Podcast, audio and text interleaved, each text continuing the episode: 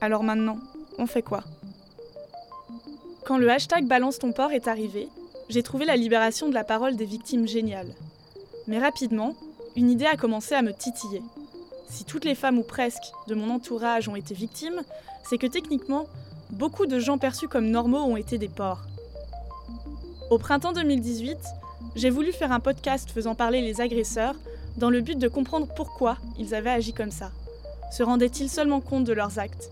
S'étaient-ils sentis concernés au moment du hashtag moi aussi Sauf qu'en voulant me lancer, je n'ai pas réussi.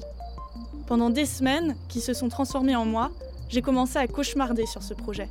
Je ne savais pas qui interviewer. Je n'avais pas envie de demander à des proches de se confier sur les fois où ils avaient été des agresseurs, et il me semblait risqué de caster des inconnus. Comment être certaine qu'ils ne déformeraient pas la réalité? C'est à ce moment-là que j'ai trouvé la solution.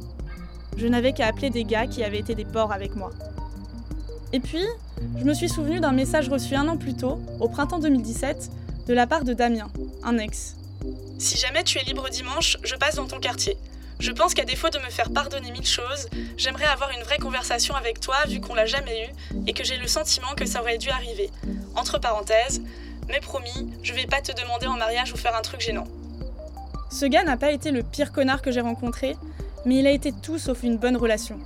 J'ai décidé pour ce podcast de le confronter afin de tenter de comprendre comment on peut en venir à être un porc. Alors maintenant, on fait quoi? Ouais, du coup, on s'est rencontrés euh, sur un site de rencontre. Tu avais une photo où tu jouais du saxophone. Et je crois qu'on a eu notre euh, premier verre juste à côté euh, d'ici, où on se trouve actuellement. Et après, comment ça a évolué? Et bah, tu vois, là, dessus j'ai un, petit blanc, euh, parce que. Enfin, un petit trou noir plutôt. J'avais 18 ans quand j'ai rencontré Damien. Avant lui, j'étais sortie avec un garçon et c'est tout. Je ne cherchais pas vraiment l'amour, je voulais surtout m'amuser. Lui avait 25 ans, presque 26, les cheveux bruns et une barbe. Il était à mes yeux le mec parfait. Il avait un travail et était totalement indépendant. Pour l'étudiante que j'étais, ça le rendait ultra adulte et mature. Je suis devenue accro à lui dès le premier encart. Nous étions en 2012, il faisait beau. J'étais heureuse d'intéresser ce garçon. Enfin au début en tout cas. Qu'est-ce que tu voulais me dire il y a un an? Bah, je je sais pas exactement ce que je voulais te dire, euh, justement parce que bah, dans l'histoire, c'est probablement pas moi qui ai le plus souffert, clairement. J'ai pas de, souvenirs euh, suffisamment précis, justement. Je pense que j'ai un peu euh, occulté tout ça, de ce que j'ai pu faire ou de comment ça a pu se passer. Au moment où je raconte ça, je réalise que j'ai désormais l'âge qu'il avait quand nous nous sommes rencontrés. Pourtant, j'ai beaucoup de mal à m'imaginer sortir avec des jeunes de 18-19 ans. Il y a évidemment des exceptions et à 18 ans, je pensais être celle de Damien.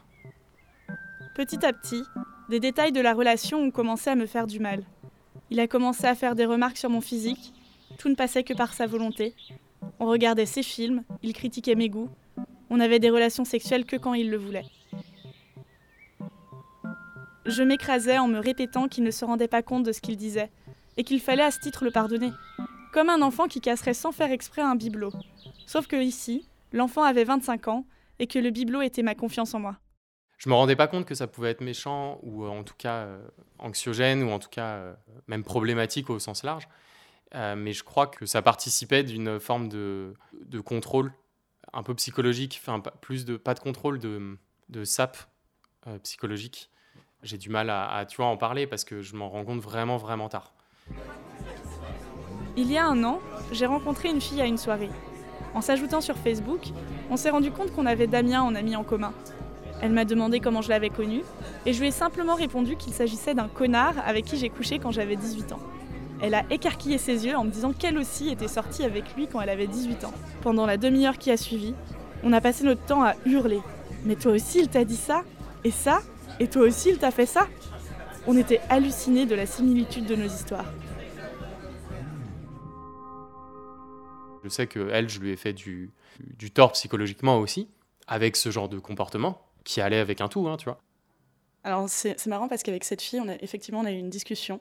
Et quand on a eu cette discussion, on s'est rendu compte que tu nous avais dit la même chose qui avait été extrêmement violente pour toutes les deux.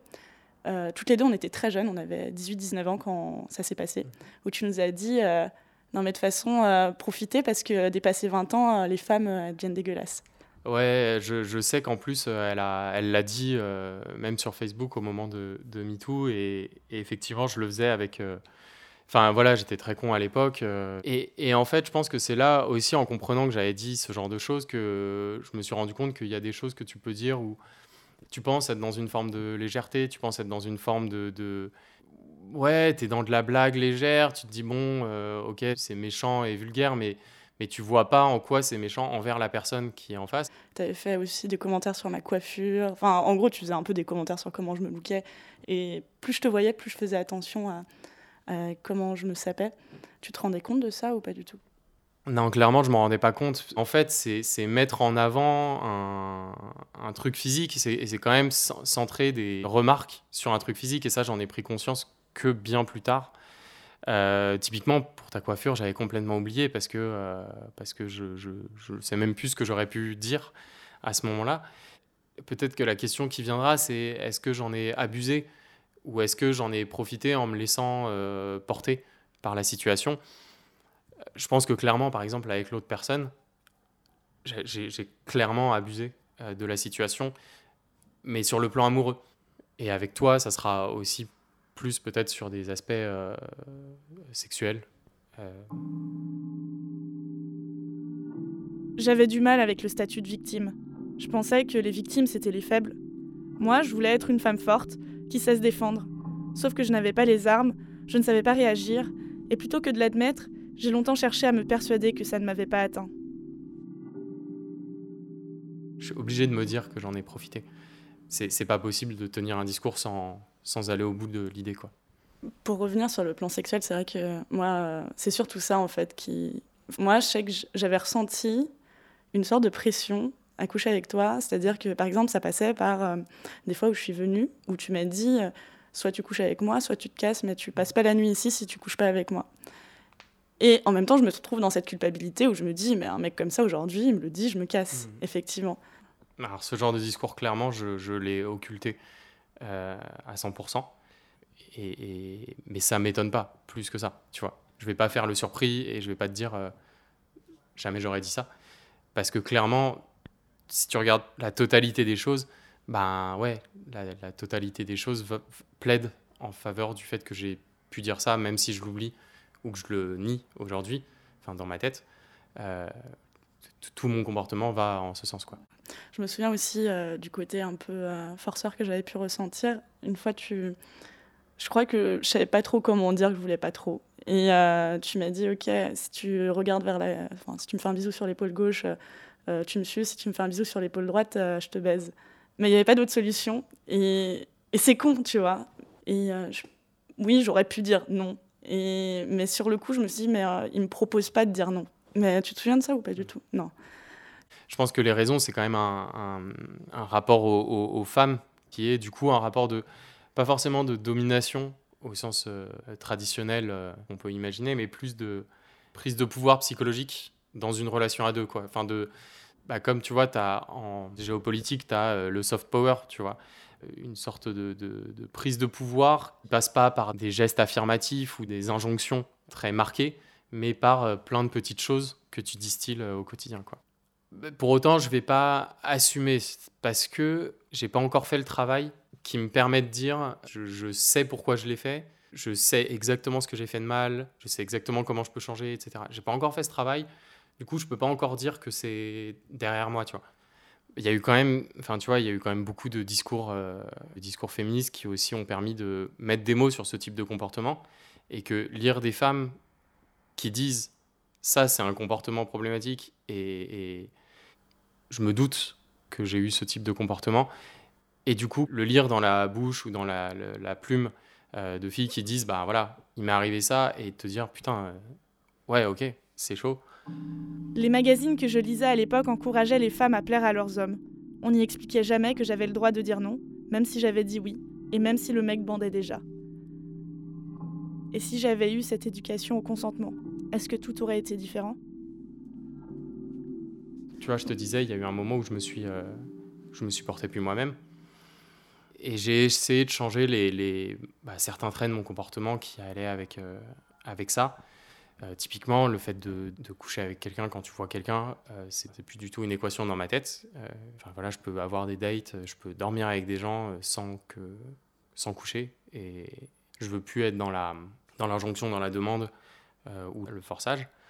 Euh, et après, les trucs que j'ai changés plus radicalement, et je pense que ça a eu un impact euh, positif sur ma vie. Alors, ça va paraître un peu tarte à la crème, mais en gros, euh, en 2014, donc tu vois, nous, quand on s'est connus, c'est 2012. et 2014, en fait, bah, tu vois, j'ai eu un choc de conscience, je suis devenu végétarien. Alors, tu vas me dire, ça n'a pas de rapport, mais je sais que moi, ça m'a amené à réfléchir avec beaucoup plus d'empathie. Alors, c'est pas comparable, mais tu prends conscience que tu as une incidence et que tu produis de la souffrance pour ton propre plaisir. Quand il dit ça, j'ai une grosse poker face. Mais je me demande s'il est sérieusement en train de me comparer à de la viande. Parfois, tu penses que tu manges juste euh, un, steak, un kebab, euh, n'importe quoi. Bah, en fait, non, tu, produis de la souffrance derrière. Et je sais qu'à partir de ce moment-là, je me suis beaucoup interrogé sur euh, la souffrance que tu peux produire chez d'autres personnes, des animaux ou des humains. Et il y a eu ça. Et après, l'autre changement radical qui là est plus concret, c'est d'avoir arrêté de boire de l'alcool. Et je sais que ça m'a beaucoup permis de faire plus attention à ce que je faisais. Si je dois avoir un comportement problématique ou dire de la merde, bah j'aurai ce comportement où je dirais de la merde et j'aurai pas d'excuses entre guillemets. Mais par contre, je sais que j'aurai les moyens euh, psychologiques de tout faire pour éviter de les avoir. Si, si je les ai quand même, c'est vraiment que, que j'ai merdé. Mais je sais que ça, ça participe aussi d'un truc plus global chez moi, qui est que maintenant, entre guillemets, bah, j'ai pas de garde-fou, je dois faire attention à ce que je peux dire, à ce que je peux faire. J'ai pas le droit de laisser passer des choses sous couvert de des inhibitions, quoi. Et après, euh, c'est un, je pense que ça va être un travail, un moment, moi aussi, d'apprendre à, bah, à être seul, parce que là, c'est le cas en ce moment, et je trouve que moi, ça a été mon, toujours mon problème de, de toujours passer d'une personne à l'autre, de jamais, euh, de jamais apprécier la solitude, alors que qu'à un moment, en fait, euh, ça te met dans une logique de consommation qui fait que tu es en chien, enfin littéralement, euh, parce que tu es dans une logique de, toujours course amoureuse ou sexuelle. Et du coup, voilà, tu vois, de travailler sur moi, mais après, je, je peux pas dire euh, que je suis un homme nouveau, tu vois, ça serait, ça serait complètement mentir. Aujourd'hui, j'ai pris en confiance. J'ai appris à dire à quelqu'un fermement Tu dis de la merde. C'est bête, mais je me dis souvent qu'il y a 3 milliards de mecs sur Terre et que des mecs bien, il y en a des tas. Pas le temps donc de m'arrêter sur les gros nazes. Parfois, je me demande si je n'ai pas appris à ne plus me faire écraser grâce aux mecs comme Damien. Et puis je me reprends rapidement. Je me souviens que ce qui m'a surtout aidé à prendre confiance en moi, ça a été les personnes qui m'ont tiré vers le haut, complimenté et encouragé à m'exprimer. Aujourd'hui, je sais que la faute est la sienne, mais un syndrome de l'imposteur persiste. Ai-je suffisamment souffert pour accuser Damien d'avoir mal agi? Là, euh, ma vie amoureuse, je suis célibataire depuis quelques mois. Et euh, je me pose beaucoup de questions sur euh, ma vie perso. Parce que, parce que j'ai parce que j'ai perdu quelqu'un qui était important pour moi.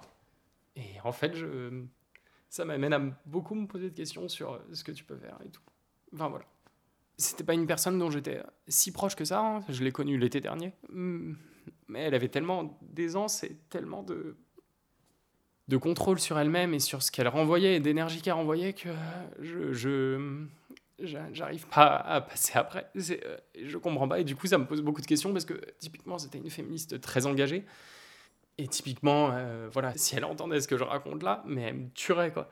Elle, me tuerait. Enfin ça pèse. Enfin tu vois c'est comme une, une bonne épée de Damoclès qui m'oblige à moi me questionner sur euh, ce que je voudrais être par rapport à je m'attendais à plein de choses, mais surtout pas à ce qu'il pleure. Je suis mal à l'aise, donc je me sens forcée de le consoler. Mais en même temps, je pense que si tu interroges euh, les gens, hommes comme femmes, on a tous merdé à un moment, et euh, parfois pendant assez longtemps. Ouais, mais tu vois, ce que toi tu me dis tout, tout à l'heure, c'est pas juste merder en fait. Enfin, tu vois, là, les propos que, tu m'as, que, que j'ai tenus, que tu m'as rappelé, c'est pas juste merder, c'est, plus grave que juste merder, tu vois. Tu peux plus entendre quelqu'un te tenir des propos sans te dire moi j'ai jamais fait ça. Tu peux plus regarder euh, le monde autour de toi sans te dire euh, tu vois le hashtag not all men, tu vois. Not all men, que l'on peut traduire par pas tous les hommes, est une expression souvent utilisée sur internet. Elle sert à défendre l'idée que les hommes ne sont pas tous des agresseurs et qu'il ne faut donc pas tous les mettre dans le même sac. Bah non, en fait, euh, non, je sais pourquoi les gens disent que le hashtag NotAllMen, il, il veut rien dire. Parce que clairement, en fait, en tant qu'homme, on a ce genre de comportement et, et, et je peux pas dire que c'est les autres et pas moi. Parce que même si j'avais oublié, occulté ce que tu m'as rappelé, je sais que j'ai fait des choses euh, problématiques et graves. Du coup, tu vois, je peux pas m'affranchir de ça en, mode genre moi je suis pas concerné enfin je fais partie du problème. Et s'il y a 5 ans, on t'avait dit non mais c'est super problématique ce que tu fais, euh, arrête euh, tout de suite, est-ce que tu penses que tu l'aurais entendu ou pas? Il y a 5 ans, con comme j'étais, non. Il y a 5 ans, j'étais vraiment trop trop con et je pense que j'aurais je pense que j'aurais fait le discours euh, classique de dire non, mais je pense pas, euh, non, mais c'est de la légèreté. Euh, voilà, j'aurais dit non, c'est pour rigoler, tu vois. J'aurais pas remis en question ce que vous auriez pu me dire. J'aurais pas dit que, que genre, ouais, c'est faux, arrête de dire de la merde, mais j'aurais probablement utilisé l'excuse de la légèreté.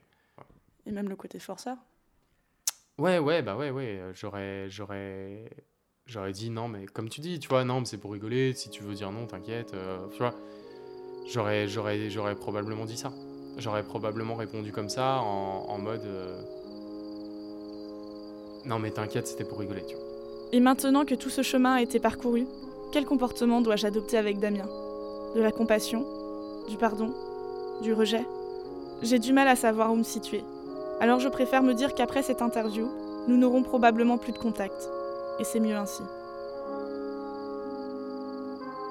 J'ai fait la paix avec notre passé, et même si je ne veux pas être celle qui le console, j'espère que ces révélations l'aideront à ne plus jamais agir comme un agresseur.